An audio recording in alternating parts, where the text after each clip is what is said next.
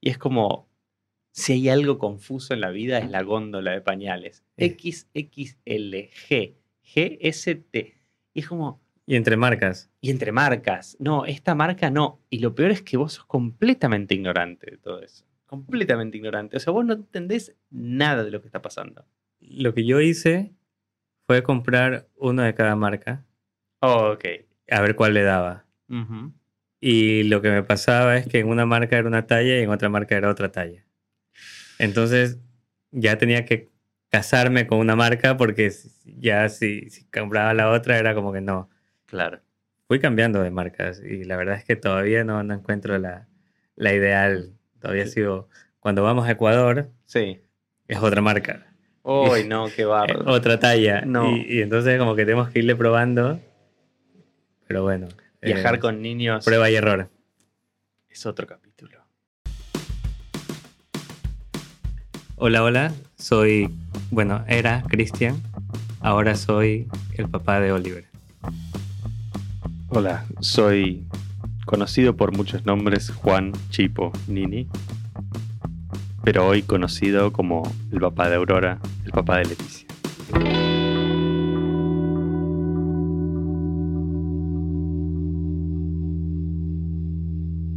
Sé si te acuerdas también cómo fue esa- ese, ese primer pañalazo, le decimos nosotros en casa.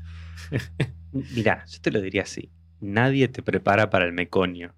¿Viste? Cuando te encontrás con el meconio, vos decís tipo, caca. Limpiar caca. Pero nadie te dice que el bebé tiene líquido. ¿Cómo se llama ese líquido amniótico? ¿Cómo se llama? No me acuerdo Sí. cómo se llama. En ese momento te sabes todo el lenguaje técnico. Tiene todavía eso en los riñones y va a ser caca de tipo un nivel de pegote que sería la envidia de la industria química. Y decís, ¿y cómo limpio esto? En el medio de un bebé llorando, que tiene un botón que es el, el- el El ombligo, el cordón umbilical, que se le va a caer en un momento, pero se le puede infectar. Y vos decís, ¿cómo qué está pasando? Y me acuerdo de esos primeros pañales imposibles. Y, y estar manejando una criatura de 50 centímetros. O sea, 50 centímetros absolutamente frágil. Me acuerdo, por ejemplo, de que el primer pañal fue, tipo, no sé, tipo, que nadie me preparó para esto. Nadie me preparó para cambiar un pañal. Y a la vez es, yo voy a cambiar este pañal. Yo voy a cambiar este pañal porque acá se juega mi paternidad. Es como que hay ese doble juego de no sé, pero yo lo voy a hacer. Claro. Porque si no lo haces, y es como que es el primer punto de, no sé, te alejas un poco o querés ser padre. Es como que, Quería ser padre, ahora sé sé padre. padre, ¿no? cambiaste pañal. Por, por- favor, está ahí Claro, el pañal. ahí. Eh, que- sí, para mí el pañal fue como un batch. Tipo, toma, tipo, cambia un pañal. Otro nivel. Otro nivel. tipo, unlocked, cambiar el pañal. Es como parte de los tres meses. No sé, ¿tu pañal, pañal, tuviste alguna, como un- Nosotros tuvimos algunas una secuencia explosiones. Eso que tú dices, ¿cómo llegó hasta acá? Alguna fotito tienes que haber tenido de como un... Esto, esto hay que recordárselo en algún momento cuando sea más grande. Sí. Acá a la nuca le llegaba todo. ¿Cómo hace? No, o no sea, ent- no desa- desafía la física. No, no entendíamos cómo, en qué momento, nunca estuvo, estaba acostado boca abajo, o sea, no entendíamos, la verdad. Como tú dices, es algo ya de física que no se explicaba, pero es, es divertido, es divertido, es interesante, uno también aprende a desafiar o a, sacar estos miedos que uno se va creando como, como adulto, ves como niño no te importa nada, pero como adulto medio que todo te asco. Pero ya después con un hijo es como vuelves a eso de que no importa nada, todo, todo vuelve a ser como que todo está bien.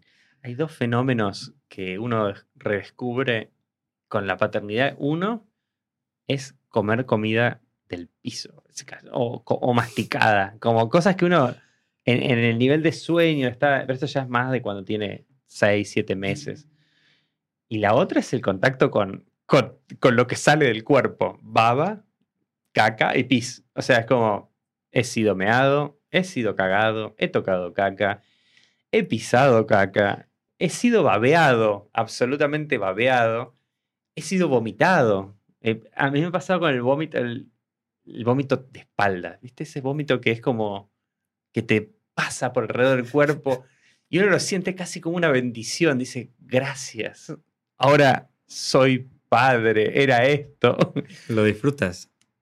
No, ¿Por qué disfrutas que te vomiten la espalda? Porque siguen siendo validaciones de tu rol como padre, ¿no? De estar presente, de vivirlo, de sentirlo. Claro. Y yo creo que normalmente no lo harías y como tú dices, no sé cómo es esto, pero lo estoy viviendo ahora, ahora sí sé, ¿no? No, no sabía, ahora sí sé.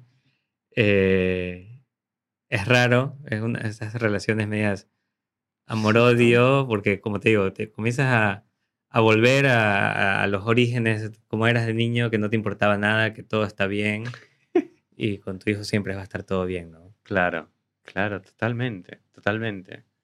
Pero es un, un manto que te cubre y decís, qué raro estar relacionándome de esta manera con... O sea, ahí voy a, lo, a, a los anticonceptivos, que es como, vos hablas con un padre y decís, ¿qué tal tu día? Hoy mi hijo me vomitó. Y es como, ah, qué piola, ¿eh? Ser padre, buenísimo. ¿Y después qué hiciste? Y después le cambió un pañal y me hizo caca encima.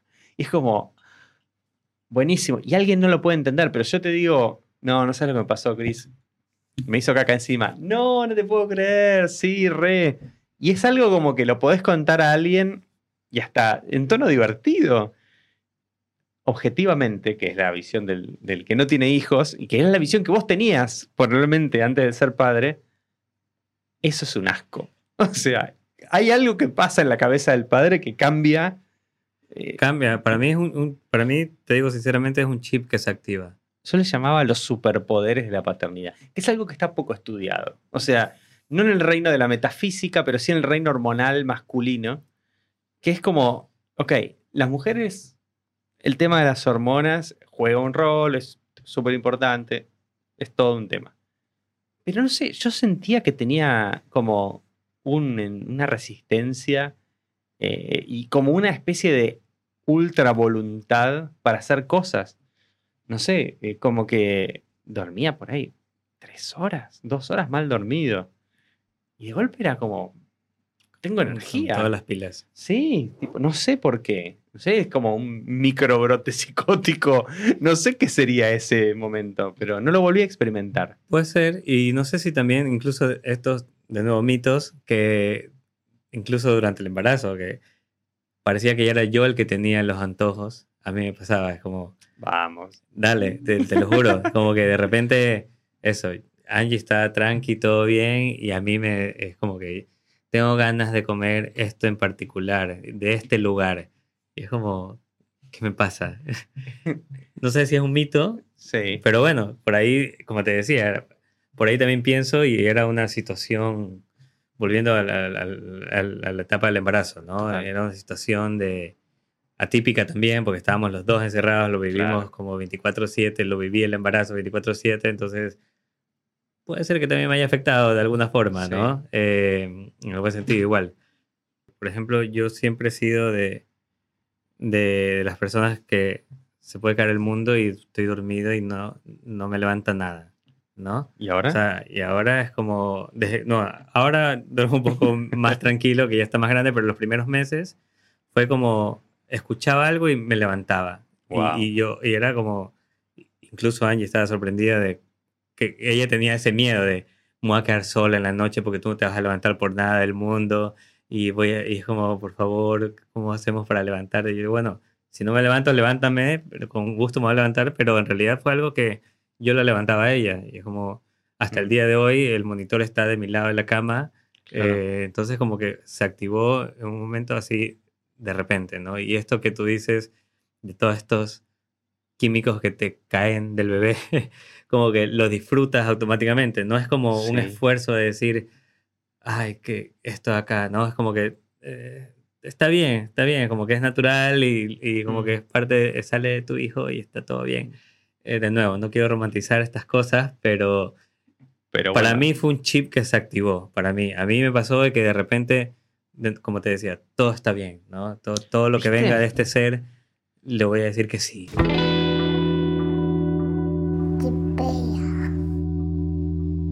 Guapato, los zapatos,